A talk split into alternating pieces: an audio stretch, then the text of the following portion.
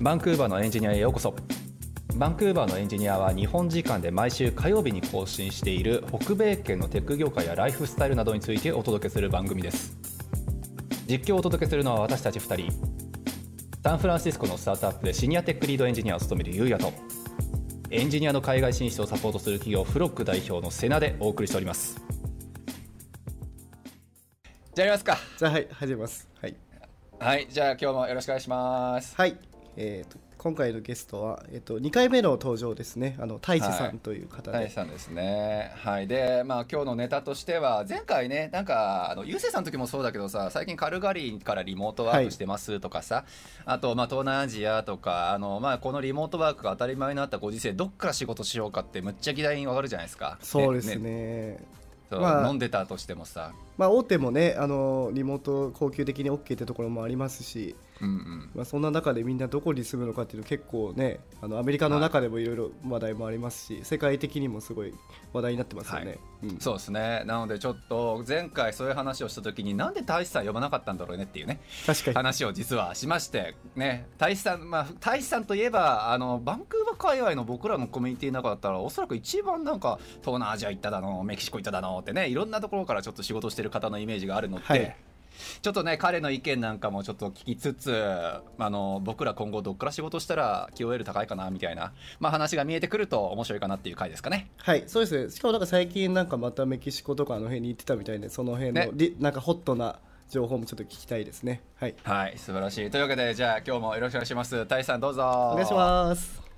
あ、お願いします。い。はい、よろしくお願いします。お願いします。というわけでメキシコいつ行ってた話だっけそういやいきえなっりと、ですメか、キシコ2、3週間前ぐらいに帰っバンクーバーに帰ってきて、それまでうん5週間行ってた感じですね。ご結構 5, 週間あ ?1 ヶ月以上行ってたの一応1ヶ月でバンクーバー戻ってこいって会社に言われたんで、とりあえず5週間。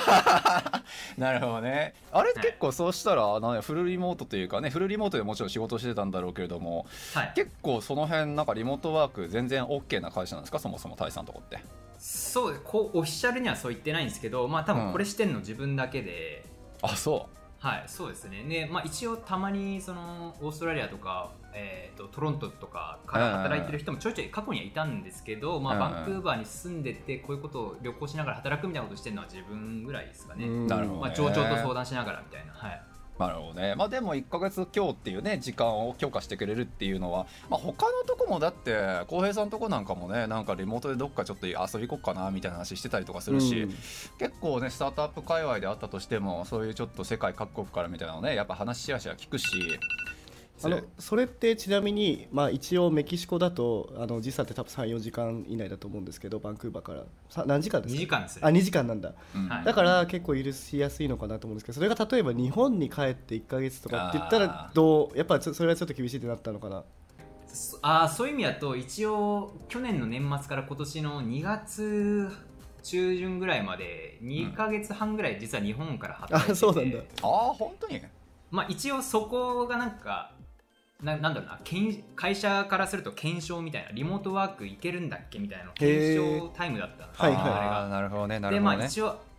一応あれが OK だあれで OK だってことが会社的には認識したんでああーそうなんだなるほどね、そうですね、まあ、ただ自分目線から言うと結構大変だったなっていう、ままあ、自あ分そうだがね朝起きてそうあーですそね、っか仕事始める時にもうこっちはほぼ終わりみたいな感じだったはいはいそうはいよね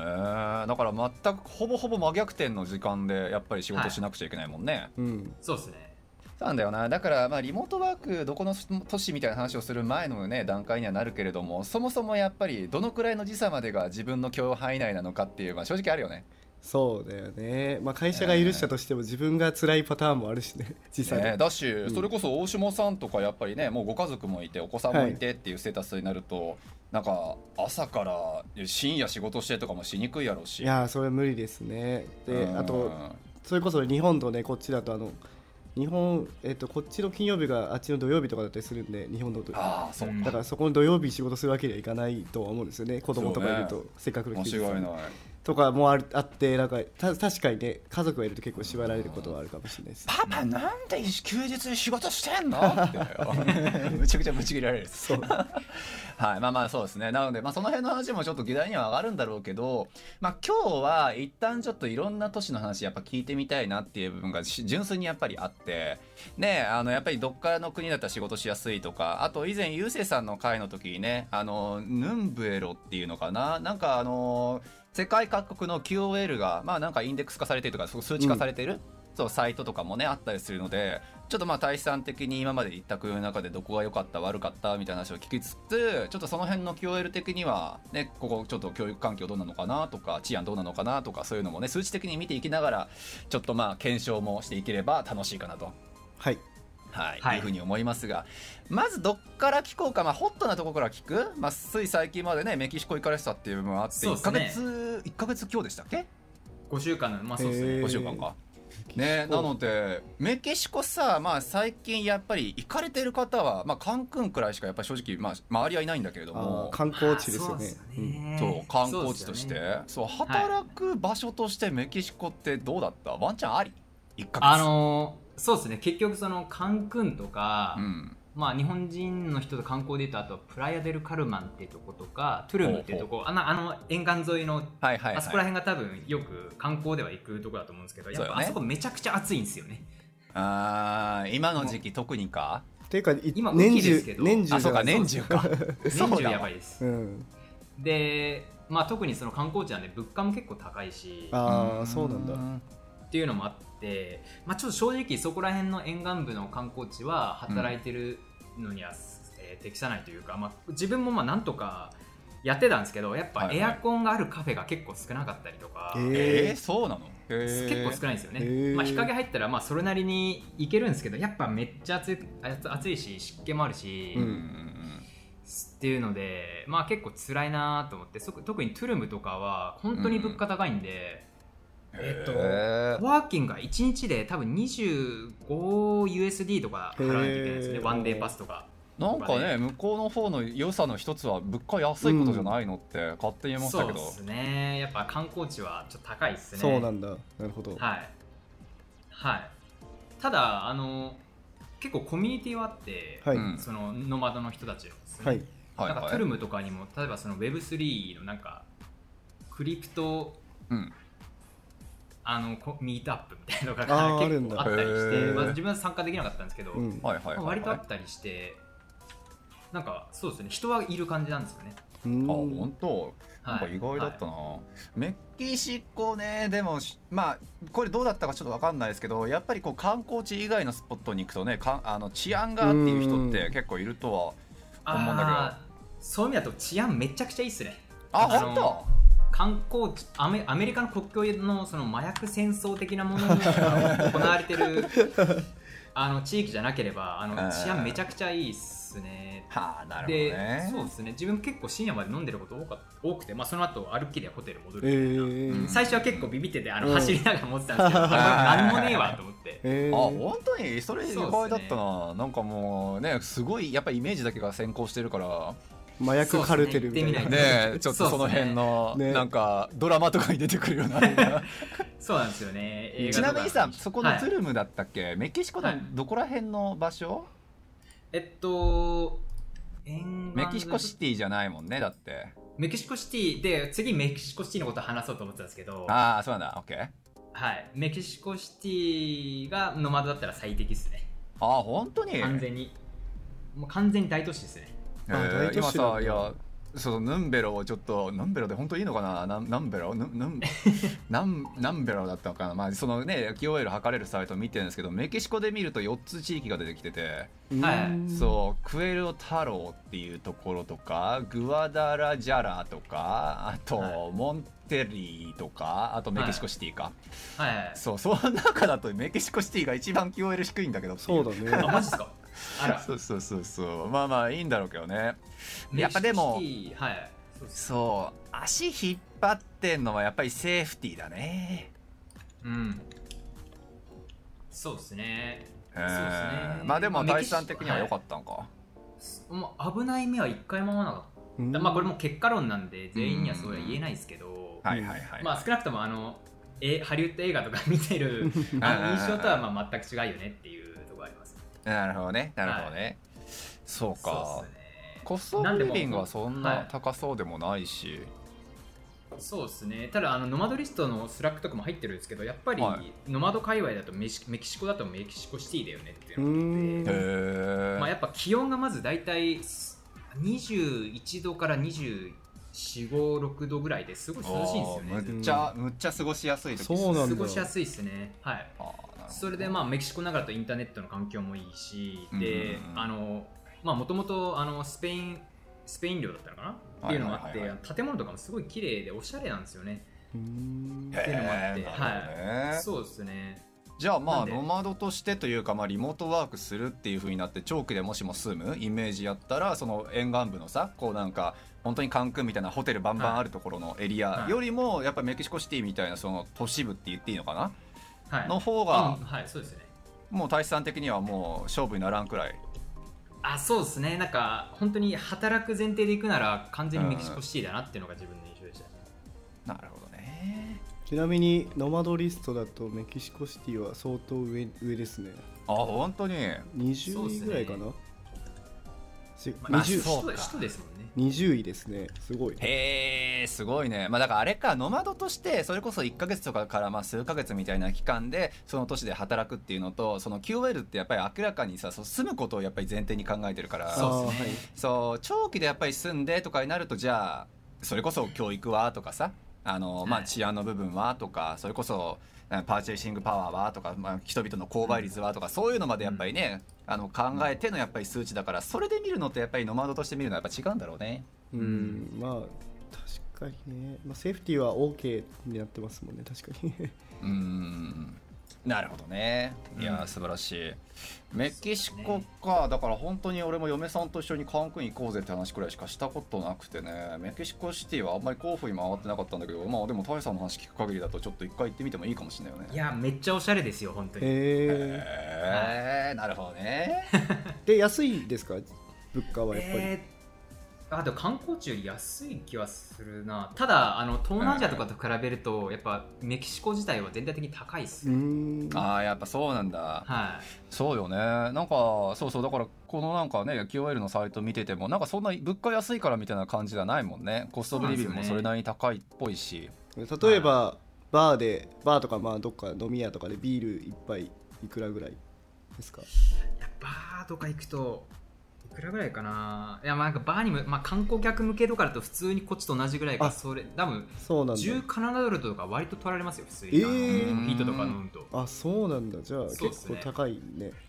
まあ結構高いっすねあとまあ今まこの交際金の物価高はもちろん影響してるだろうしねうんはい、なるほどな了解ですあそりうがっすとうごねざいますはい、メキシコじゃあそんなところ他はまあ他の話、まあ、大島さん聞きたいことある大丈えー、っとあ英語喋れました夫あそうよねメあキーシそコうですだねよそれが結構落とす落とし穴で あ私やなマジいや結構うんスペイン語ですかあなーりそうあなんーだマジかそれが辛いな結構きついっすねでなんかそのまあ自分結構ヨーロッパ系の人とアメリカ人の人かな結構その旅行者の人とずっと絡んでたけどやっぱアメリカの人って学校でスペイン語習う習うから結構いけるんですよ、ね、あそうなんだるほどね、へそうなんですよねでまあヨーロッパの人はまあなんか言語似てるよねとか こっちのこと言い ましたけうんどなんか割となんなんとなくいけてる人いるんですけどやっえぱーちょっと日本人的には英語いっぱいいっぱいだなみたいななるほどなそういやなんですよね難しいとこだねそれ結局そこだよねだからクオリティオブライフのところを見てみてもさ確かにこうランゲージのところの敷居がちょっと高そうにやっぱ出てるもんねそうですねそううでんすねうん結構みんなスペイン語ですよねまあ喋る人もたまにいるけど、はいはいはいなんか東南アジアの方が喋ってたなっていう気がいやそうかなるほどね、うんじゃああー1ヶ月すん一ヶ月も住んでるの結構大変だったんじゃないですかあまあでもなんかうん本当にきつい時はなんかディープルとか使ったりしてあーやり取りなしるほたどねとまああともうなんか身振り手振りか、まあ、あとスペイン語いくつか覚えましたよな んかよく使えそうなのはそれはサバイブ力のある大志さんだからできることよいねやいやいや覚えざるを得ない環境 なにるほどええねじゃあ例えばカフェとか行ってもなんか「Can I get なんとか」って言う言うあー言って分かんないのあっちはいやあーそれぐらいなら分かる人もいるしまあもう最悪その単語だけ言っちゃえああばこれ欲しいみたいな、えーこうれ、ん、なんか冷たいコーヒーでなんかなんかフリオコーヒーみたいな言っとけばうんなうんんうんとなく通じるんで、なるほどなるほどねまあまあまあそこら辺はでももうはいそうよね、もう単語単語でとりあえずなんとかしのぐしかないっていうイメージかでもまあなするほぐどなすぐとなるとやっぱがっつりね、うんスペイン語そうですねそうスペですイン語うんいやでもそれねカナダであったとしてもさモントリオールとかやっぱあっちの方に行くとなんだかんだ言って住む上でやっぱフランス語喋れないときついっていうのとやっぱ一緒じゃないですか、そうですねねあのそう公用語で英語大丈夫よって言っててもやっぱりそれだからうんそうね公用語ですらもちろんないだろうっていう風なスペインのねスパイン領というかねスペイン語の、うんまあ、それこそメキシコで言うんだったら、まあそれはしゃあないよねっていう気もするよね。そうですねねうんなるほどね素晴らしいありがとうございます。はいそうですねメキシコ周りはなんかそあんのなもんかな。はい。ノマド関係ないんですけど、はいうん今回その要はそのラテンの国に初めて行ったんですけど、あーはいはいえやっぱあー結構ライフチェンジングであのーなんだろうな、ー、なんか人が本当にみんな幸せそうなんですよねなんかうん前向きな人ばっ、へーなんか陽気な人ばっかなんですよガチではいはいはいはいいやなんかあのラオスとか行った時とかもなんか、うんああまあいいなと思ったけどなんかもうメキシコは陽気でエネルギッシュなんですよねなんかもうノリい悪いときついかもしれないですねなんかバーとかで完璧に踊らされるんでえなるほどねなるほどね。ま ああだそのからほん辺楽しかったっすよ本当にはい、そその辺はここのみ3人くらいだったら大丈夫じ ゃね多分うんー、まあねさ酒とかねちゃんと飲んで楽しめるような人だったらそうそうですねまあだから陽キャいや、まあ、陰陰キャにはちょっと厳しい国いやどどうなんですかねなんかなんかみんなに本当に優しいっていうかはいはいはいなんかあこんな世界あったんだっていうぐらいまあ自分が観光客でその5週間しかいなかったから全容は分かんないですけど、まあそれでもやっぱ今まではいは旅い行行ってきた中で言うと、あこういう世界あったんだっていうのが結構、なんかへえうん、ちょっと広がりましたそねんな違うんだなんかも面視白野いねが強かったですねなんかさ日本の東京とかからさバンクーバーに来た人もさ、まあ、バンクーバーがトロントとかう、うんに来た人もすごいなんか周りの人が親切でとか、まあ、一応このレベルでも言うじゃないですか、うんはいはいでもそのバンクーバーに何年住んだ大使さんもうはい、3 343年ですね年とか住んだ大使さんがメキシコ行ってさらにもうあんな陽キャな国はないって思うんだったらそういう意味だととそうですあねーそういう意味だとバンクーバーはどっちかというとポライトなんですよね、あああなるほどね、うん、でそれはラわかテるンの人たちはちょっとフレンドリーあ な なるほどあーねなるほどねうんはいわかるその差はちょっとうんなるほどなるほどななんかさ僕あのさサンフランシスコにちょっとちょっと滞在した時とかもサンフランシスコって結構ラテンの人多いんですよね歴史的に、あでやっぱりなんかみんなこうカフェとか行っても結構「ハロー」とか「ハロー」とかみんな言うので、なんかそれがなんへかーこの北米の文化だと思ってカナダに住んだらカナダの人全然「ハロー」とか言わないじゃんと 思って、なんかそうあの知らない人に対してねなんかーなるほどねカフェとか行ってもなんか結うんう構んそう違うなと思うのやっぱそのラテンの文化がもしかしたら血そなのかなの LA とかあの SF とかあの辺は入ってるのかもしれないですね。あー南の方なるとほかどねうんはいはいなんかバンクーバーは例えばバスとかさ電車あまあ電車ないやバスに乗るとき、なんか運転手にさ降りるとき「センキュー」って言うて降りるっていうのがあってトロントは例えばそういうのがあんまなくてみたいなので差があるよねって話があったりするけど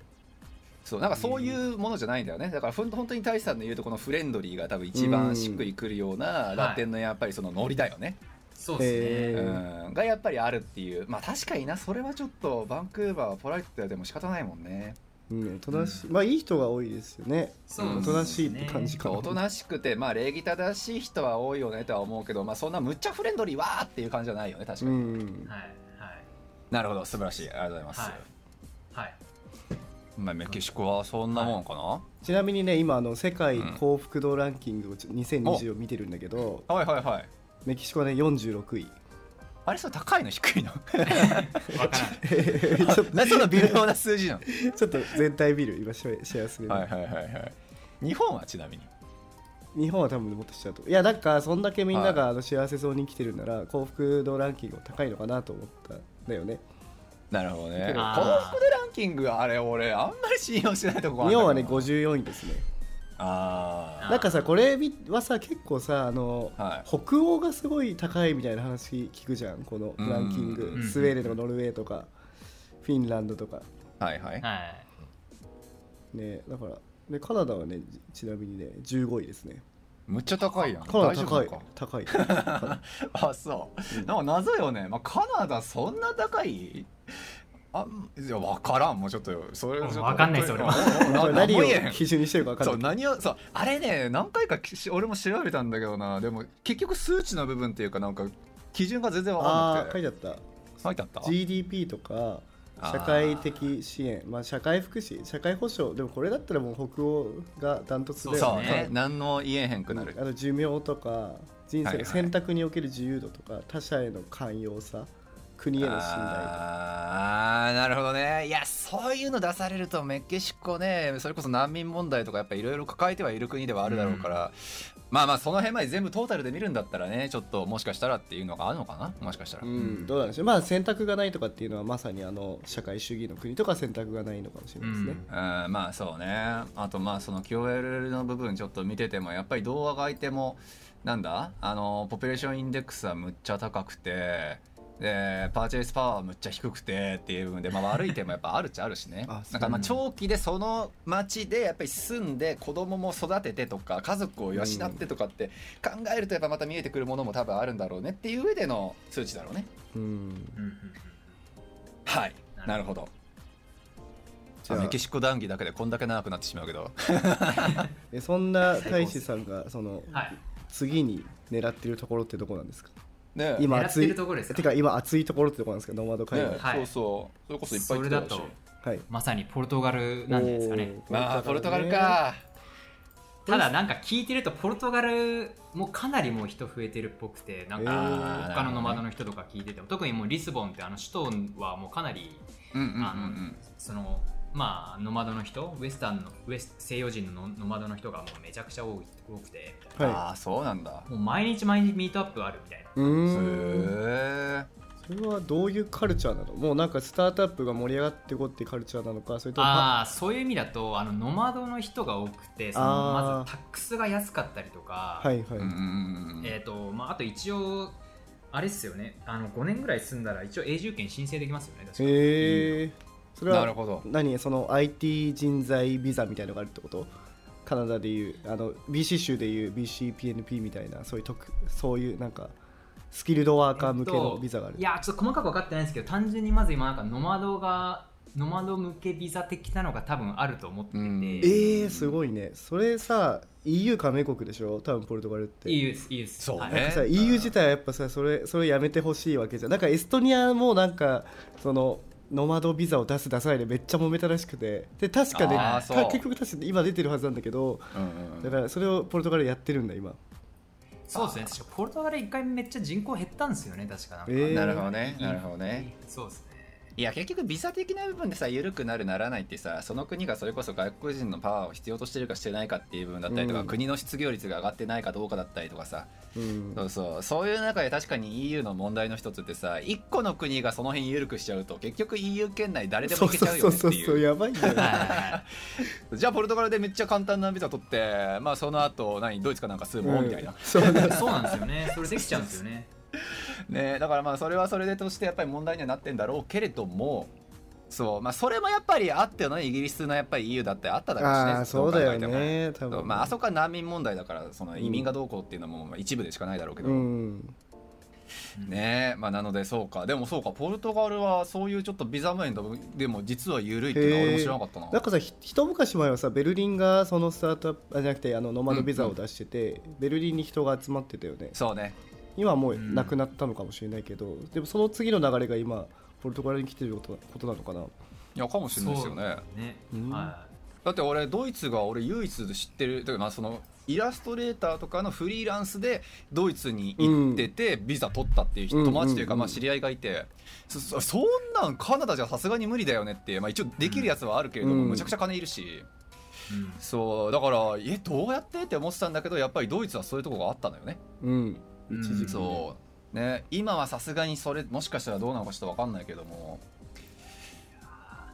なるほどね。ちなみにポルトガルはさ、あのやっぱ QOL のあのインデックス上もむっちゃ、むっちゃというか結構高くて。やっぱさ気候がいいんじゃないの気候いいんすよねああ、なるほど、なるほど。これノマドリストでも5位ですからねかうなり高いわですすすごいいやー、そうか。だから住むもよし、ノマドとして短期滞在もよしっていうう。んなるほどな強いっすねプロパティプライスとインカムレシオがちょっとやばいけ どああのー仕事がないのかなでもうんあまあまあだからインカムに対しての土地の値段が高えっていうあーそういうことねああーの仕事に関しては確かになんかメキシコ行ってた時にうんポルトガルに移住した中国人の女の人に会って、うんやっぱりなんかまともな仕事は現地にはねえああーあそそううだからノマドなんだそうですね、ええそうなんだ面白なかなかそこはうんきついらしい現地で就職しちゃうと結構きついみたいな感じあのさいあのうん僕らの中にもあの彼いるじゃん、うんお父さんがあのスペイン人であーっていうそハうかハーフの方がいるんですけどもで彼は、E- EU の多分ビザビザもパスポートも持ってると思うんだよねうん、はいはいそうよねでこの前やっぱスペイン住みたいって聞いたらもうやっぱめっちゃ気候が最高だから住みたいっていうやっぱ言ってて、へえでも仕事がないって言ってた、あそうあうん、だからやっぱそこは多分ポルトガルとかも似てると思うんだけど気候はいいけど現地の仕事はないみたいなだからノマドワーカーとかではいいみたいな感じなのかな、うんあーなるほどね短期でやっぱり滞在していい時期だけちょっと過ごしてみたいなで仕事は外部からってやつか、そうそうそう例えばアメリカとかから仕事は得てみたいななるほどそうねねそういうもんかいやだだそうだよだ QOL のその数値見ててもそれ以外全部平均より高いもんねそのプロパティプライス以外は、だからあインカムはそんなでもないし、あの何コストオブリビングも45だからそんなた低く高くはないから、まあ、むしろ低い方でそうで犯罪係数みたいなやつもむちゃくちゃ低いしそう治安いいんだねポルトガルって。えーいいんだあポルトガルっていうか、まあ、リスボンだけどリミテンのは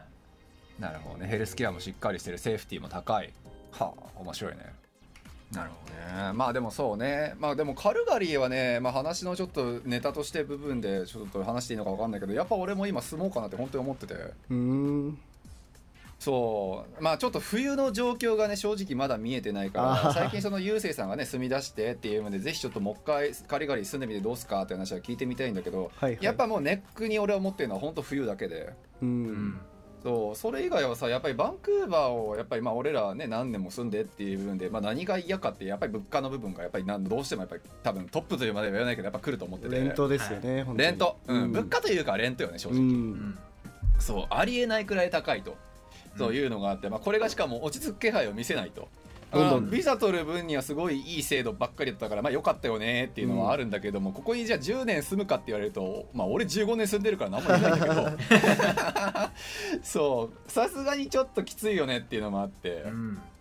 だからコスパ悪いというまでは言いたかないけれどもっていうところもあってのカルガリーがねやっぱりその半分くらいの値段でもしかしたらワンチャン住めるかもみたいなことを聞かされればさうん確かにそうそれはちょっとレントの部分とあとまあシンプルにその優勢さんみたいにちゃんとこういうサイトとかでまあ調べた上で今住むって決めた人がやっぱりいるっていう部分もやっぱり俺らとしてはちょっと、まあ、大きいだろうしはい、うんはいそう真面目にちょっとね住むこと考えてはいるっていうのもあって、まあ、あとだからもう単単純に永住権ねもちろん持ってるからカルガリー住もうがトロント住もうがそれはもう自由だしっていうのもねもちろんあって。はいはいそうなのよだからまあそういうちょっとカルガリーなんかも含めてっていうので考えてはいるんですけど最近だからバンクーバーのランキングがどんどん下がってるのってまあほぼほぼがやっぱりコストオブリビングだと思うしねそうですよねなんか最近聞くのはこっちに来るあの学生さんとかってほあのシェアハウスとかするじうゃなんいですか、もうその家ですら高くて見つかんないみたいな話も聞いいてや本当にそれっすよですよねただあのシェアハウスとかあのホームステイとかに関してはちょっと正直かわいそうなとこやっぱあって、はいそうコロナがあってさやっぱ家がそもそも減ったんですよ住めるところがああなるほどなるほどあそうホームステイしたいってやつらも減ったしで何ですかあのルームシェア、まそうそうルームシェアのやっぱりそういう人たちも減ったしルームシェアするっていうところも減ったし、はいそうでうん今もう本当にだからむちょっと前だったらもう3日くらい探せば見つかってたホームステイですら今も全然見つかんないですもんねああなるほどそうだからやっぱホームステイとかがねそれこそまああんまり受け入れしなくなったのであればどこ行くっつったらそれはルームシェアとか見つけるわけでそういう人たちがやっぱり溢れ返ってっていうのも当然あるだろうし、うん学生さんにとってはだから今結構辛い時期をねシンプルに、うんいやそうなんですよねまあだからあとそれとそもそものやっぱりその土地の値段が上がってるっていうのも当然あるしっていうので、まあやっぱり家賃に関してはバンクーバーいいとこないよねって話 よねいやーそうっすよねなんかその家賃の高さのなんか整合性正当性みたいなのが自分の中で納得できればいいんですけど、そうねわかるわ か間違るいないよできなねいんですよねなんか例えばさはいももっとさ一 年中さ海とかがさ近くにあってなんかも間違いないう毎日なんかもっと QOL 爆上げみたいな場所だったらいいけど、別にそうバなんだッよクーバーね冬言うて冬半年間外に出ても意味ないしみたいな感じいだやから間違いないんだよだから毎年毎年同じこと言うけどバンクーバーやっぱ登竜門としてはいいんだけどずっと住み続けるのはどうなんだろうっていうねただまあまあそんなこと言いながらさ、ポッドキャストにやっぱり出てくれてるそれこそアキさんとかはいね渡さんとかもそうだけど本当になんかこの町にもう根付いてここにやっぱりっていう人たちもやっぱり多くて、まあ、ただその人たちって大半が子供いる人たちよねやっぱり。あそうですねまあ子育てとかのことを考えるとやっぱいいのかな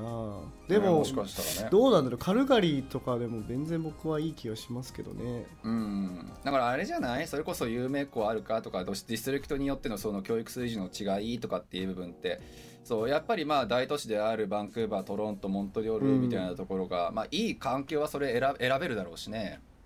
ーうんそうですねそうだから本当にねカルガリーももうちょっとテック系のやっぱり会社やったりとか文化やったりとかコミュニティやったり学校やったりっていうのが増えるんだったらね本当にちょっと会社作るレベルであっち行きたいなってずっと思ってるんですけどねあー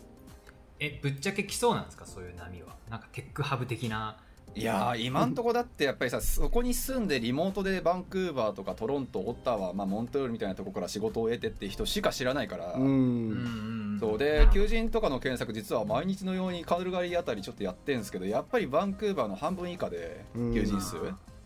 ちょっと今のところはまだその波がねむっちゃ来るかって言われるとうんどうなんだろうっていう。まだうん、安さだけだとやっぱり勝てないとこもあるだろうしただまあ QOL 高いっていうその根拠たる部分よねの部分がもうちょっと見えてきたら、まあ、俺なんかも含めてもっと押すかもしれないからううんんうんそうちょっとこの辺はまだまだ僕の中で要検討のとこありますね。はい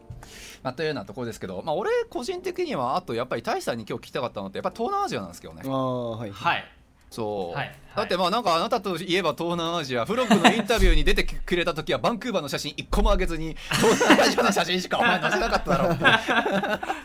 くら確かいにそうそう東南アジア大好きっ子なイメージが俺あはそうあるんですけどそうですねそう間違いないですそれは東正解南でアすジアはどの辺まで行きました大志さんあーそうですねその働きながらみたいな感じで言うと、2019年のうんえーっといつだっけまあなんか2か月ぐらい、えー冬行ったんですよね、はいはいはいえーっとタイラオスベトナム、はいでまあ、べはいまあラオスはぶっちゃけあんまりそういうのなかったんですけどやっぱタイベトナムに関してはもう,、まあ、もう大都市ーなんであそこら辺は、はいえーまあ、タイだとバンコクとチェンマイ、はいはいなるほど、でね、ベトナムだとホーチミンハノイハノイあたりがもう,、はいまあ、もうかなり大都市なんで、うんうんあのまあ、全然働けるなっていう印象です。はい、そうですねで本当はインドネシアのバリとかも行きたかったんですけど行けてないっていう状況で、はいなるほどじゃあまあ次狙うのバリかなっていうのはそういうイメージですか、そうですねまあいあのアジアだとそうですうんね、アジアだとっていうことだよね、はいはいそうかタイはね俺もちょっと今し今というか、まあ、知り合いが昔働いててすごいいい,、はいい、いって話は聞いてたんですけど詳しく実は話聞いたことはなくてはいはいはいななタイってでも英語通じるのあそこ、あ通じますねうんあ本当結構通じますよあそうなんだはへい、そうーですねでも本当にタイもベトナムもまあ日本まあふ普通の日本人の人がどういうイメージ持ってるかわかんないですけども完全にあそこら辺は国際都市というかあそうなんだ、かなりでかい大都市なんでへーあの、まあ、本当にそれこそ若い人で言ったら多分英語も結構喋ると思うし、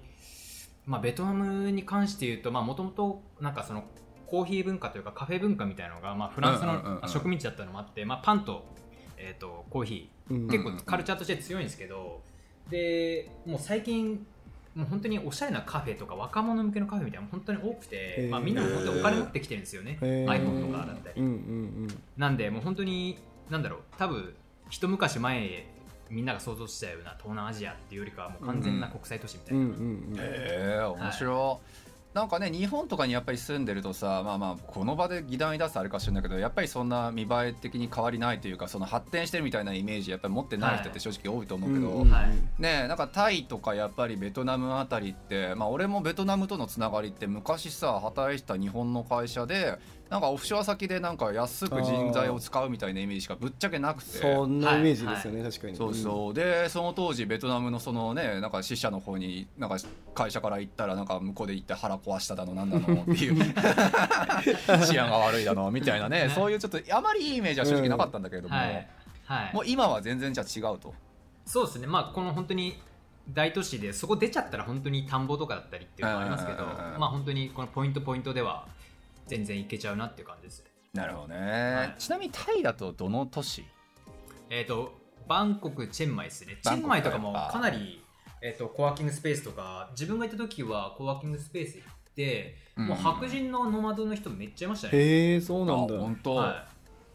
い、でまあもともとなんでそこ行ったのかっていうとなんでだっけか、なんかあああのそのノマドリスト作ったピーターとか、まあ、その周辺の人たちが昔そこチェンマイよくいたんですよね、うーんああっそてういうなのんがあだってあまあじゃあこの人たちが行ったとこを自分も行ってみようみたいな感じで行ったんですけどやっぱりうんこうコミュニティとしては結構コミュニティとなんだろうその母数としては結構あってっうんうんうんていう印象でしたね、なるほどねはいなんかノマドリストはどうかわかんないけどあのバンコクに関してはさすがにコストオブクオリティオブライフという意味で言うんだったらなんかちょっとなかなか厳しい数字が出てます ね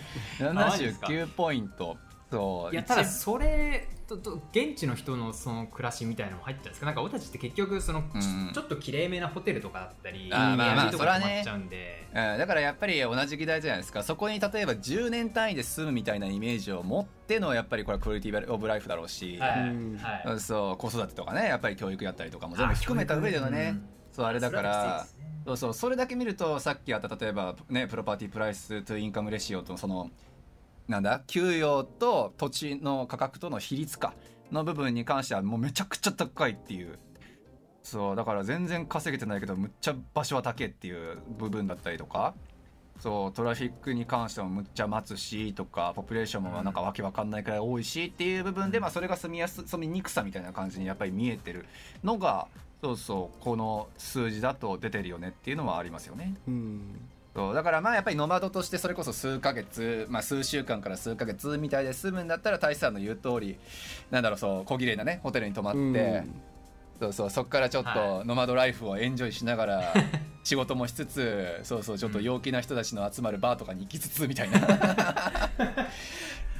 から難しいよねそうですそねこから仕事をするっていうのもさリモートとして言ってんのか家族全員引き連れてねやっぱりこう住むこと前提に言ってんのかっていうのだとちょっとそれは確かに定義としてやったりではよかったかもしれないけどまあまあ両方いるもんねそんなのね、うんそうですね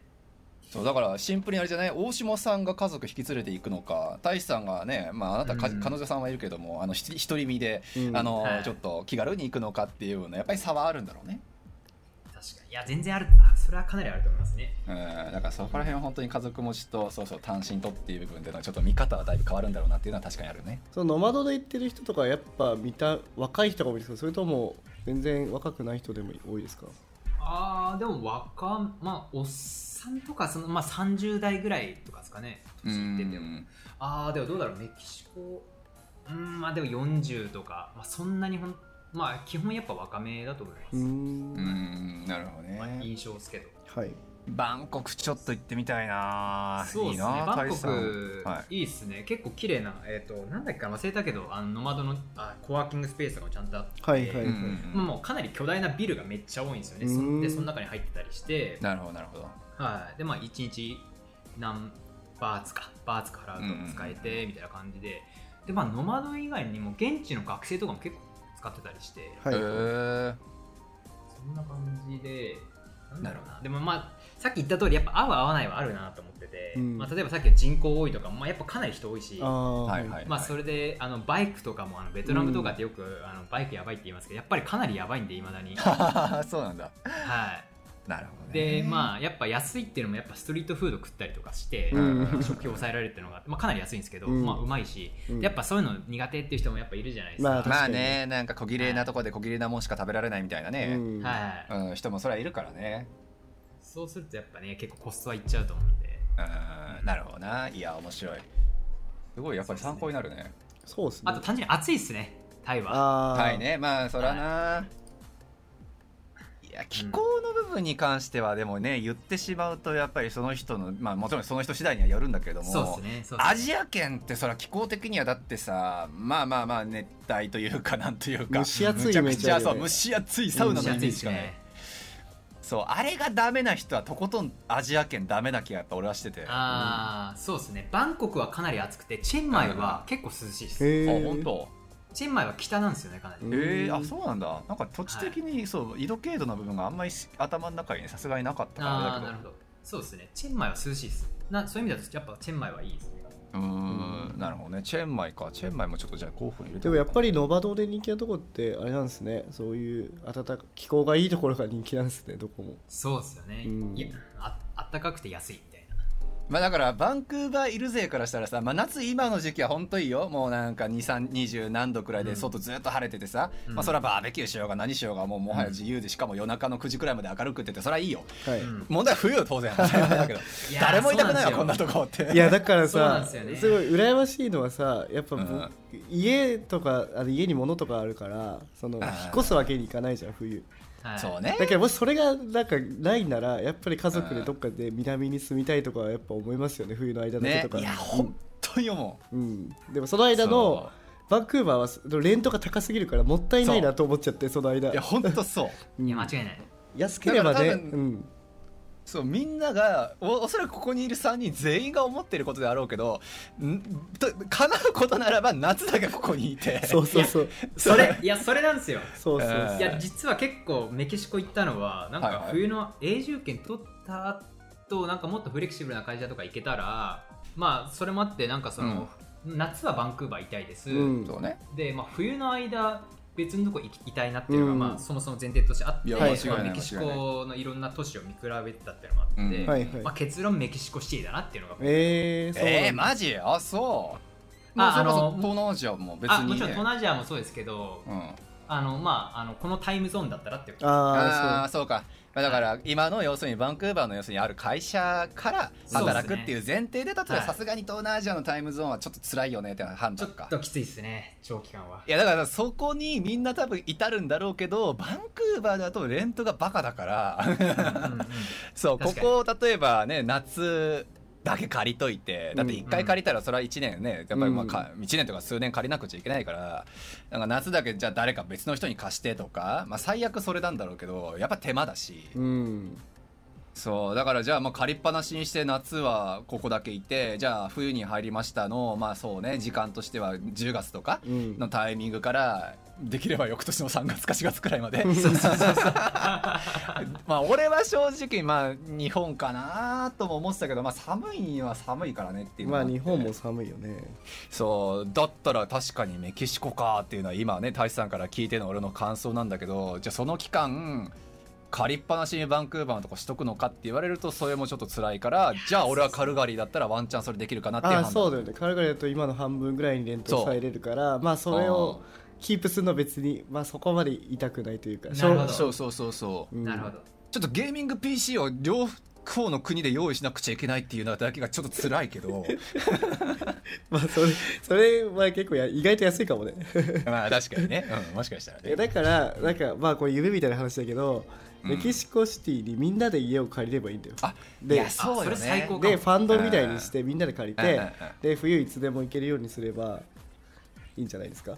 いや間違いないよねああれなんだっけあのサブスクみたいにしてさなんかそうサブスクみたいな家のやつノットアホテルだったっけあ日本のやつ今なんかそうそう日本のやつああそういうのあるんだだあれでもコンセプトとしては2回合ってんじゃないかなちょっとごめんあの適当言ってるかもしれんけどでもそれありよねあの、うんみんなでちょっとねはの金出し合ってもうそれこそ一軒家丸々もう買ってしまってさうんそうでちょっとじゃあこでもそれどうなんだ一軒家でルームシェアできるレベルやったら全然いいけど、まあだから1階と2階ぐらいにせめて分かれてれば、まあそうそうそうそまあ、家族で行った時もまああとはあ被らないように行くとか、うねうん、ちょっといろいろ考えごめんちょっと結構リアルに考えてしまった いやでも真面目にそういうのが一番いいよねうんうん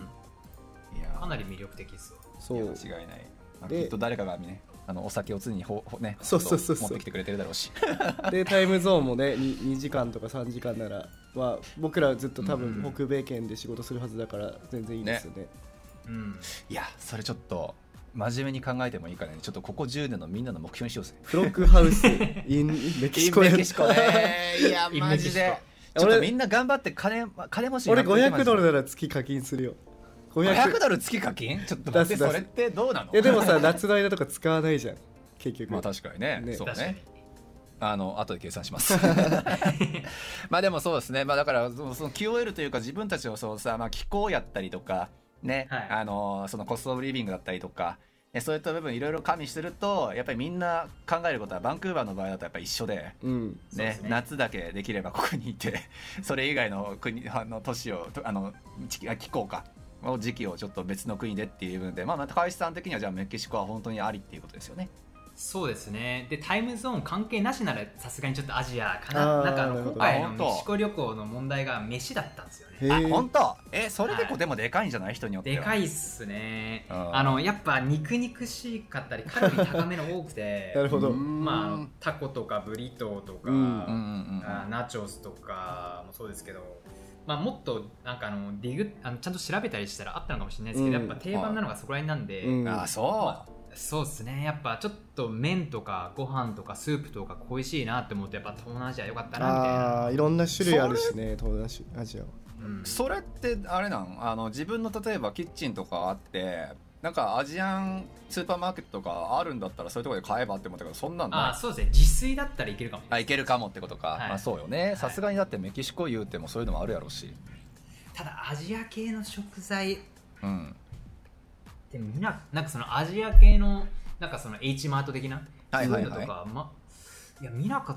たあメキシコシティ行けばあるのかもしれないですまけあど、地域にはあるかもねそのはい、うそういそううね地域はあるかもしれないですけどはい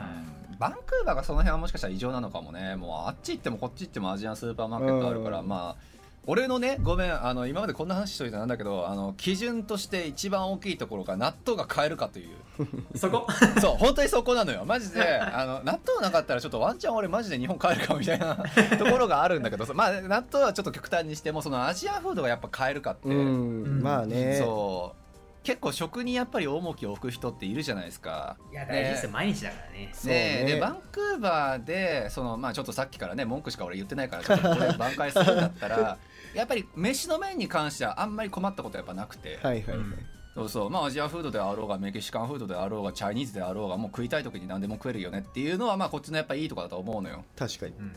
その点はじゃあメキシコに関してはちょっとさすがにバンクーバーほどの自由度はなさそうかなって意味ですうか、んそうですね完全に、うんまあもうやっぱり、まあ、なんでバンクーバーがそんな状況なのかって言ってやっぱりアジア人多いからだと思うんですけど、うんうんまあ間違いないメキシコはやっぱアジア系かなり少ないですね本当に今う回ん旅行でこんなにそのそれこそ中国系の人とか、はいまあインド系の人とか見なかったの久々だなっていうぐらいあやっぱすごいへーーいないんだメキシコにはるほどいないっすねまあコロナの影響ももしかしたらあったのかもしれないですけどでもさメキシコに行いないいなくいメリットがないからさやっぱりやっぱあのチそうっすャねイナとかあのインドの人ってお金儲けのために行ってるからまあそうねそれなりにね多分あのマーケットがあるところにいるからメキシコってないんだろうねそうっすよねまあそうね、まあ、だから結局さっきの、まあ、パーチェイスパワーとかあるね、うんやっぱりやっぱりどうしてもやっぱ低いしメキシコ国内の、メキシコシティなんかも含めて、うんうんそうだからそこはまあどうしてもちょっとまあ差がつくよねどうしてもねうんうんいやー面白いなるほどなじゃあ今度また次回はうん大志さんがどこ次どこ行くのリスボン、ねリスボン行ってほしいなぜひバリバリバリとかリスボンいでやどっちともうわーどっちともむずいなでもなんか あのヨーロッパだといろいろ回れるからいいんですよねいろんな国の確かにねそうよね間違いないそうなんですよねそれこそさっき出てたスペインとかも気になるしイタリアもやっぱ物価で言うと気になるし、うん、んあんま高いイメージがないんでそうですなねるほどねどっかうんまあ結構あと南米も全然まだ行けてないんでコロンビアとか、えーとはいはいはいはいチリとかアルゼンティーナとかうんまあその辺かうんどうなんだろうなあそこら辺はなんか治安が怖いです けどいやそうなのよね結局治安と飯と気候と、そうそうまあ物価と、まあ、いろんなやっぱり要素が絡まってのやっぱり住む住まないとか短期で短期なのか長期なのかとかやっぱ決めなくちゃいけないから、うんそうまあ一概には言えないけどまあ俺らはねそう大志さんがやっぱり実験台でいろんなとこ行ってくれるからね いやいやそ ういうそそうういそうう手だったんだそうどどどうだったどうだったっていう話を聞けばそなうそうんとなくイメージがつくのがすごくいいよね まあ僕らしますよレポート安全にね23泊で行くんであそう実際のことで言ってちょっとあ大志さんが言ってたのはこういうのかそういいとここだけを取って すいませんねいやいいですよいいです全然レポートしますんでいやありがとうございますいやそうなんですよねなんかきあそうですねさっき言ったかもしれないですけど昨日の夜いろいろ考えてて、はいはいはいまあ、なんか思い出し的なことをしてたんですけど、はいまあ、東大元暮らし的な感じで、はいまたその日本に戻るのもすげえありだなっていうのがおお確かにね、まあでもそれはみんなそうなんじゃないですかやっそうっすよぱねそうそうなんだかんだ言ってバンクーバー長い人であろうが短い人であろうがやっぱ日本からって思う人が多いしねううんん特にやっぱりさあの福岡とかもさすごい栄えてるけどやっぱ物価が安かったりとかさ、まあ確かにお沖縄とか北海道とか、まあ、北海道の冬が厳しいからあれだけど、うんまあ沖縄とかあの辺行くとすごい安くてさ、まあいい間違いないよ環境です仕事できるなとはすごい思いますよ、うんねえまあ日本のこと考えるんだったら物価上がらなくちゃいけないんだろうけど正直俺らからすると ね上がってほしくないよなそうねはいまあみたいなねところもいろいろありつつすみませんちょっと結構長くなっちゃったけどじゃあちょっと今日はありがとうございましたねありがとうございましたありがとうございますはいじゃあちょっとまたどっかのタイミングまあ来週かもしれないしくらいではいさせてくださいお願しいますつでもはいはいありがとうございましたはいじゃあまたお疲れっす、いウイス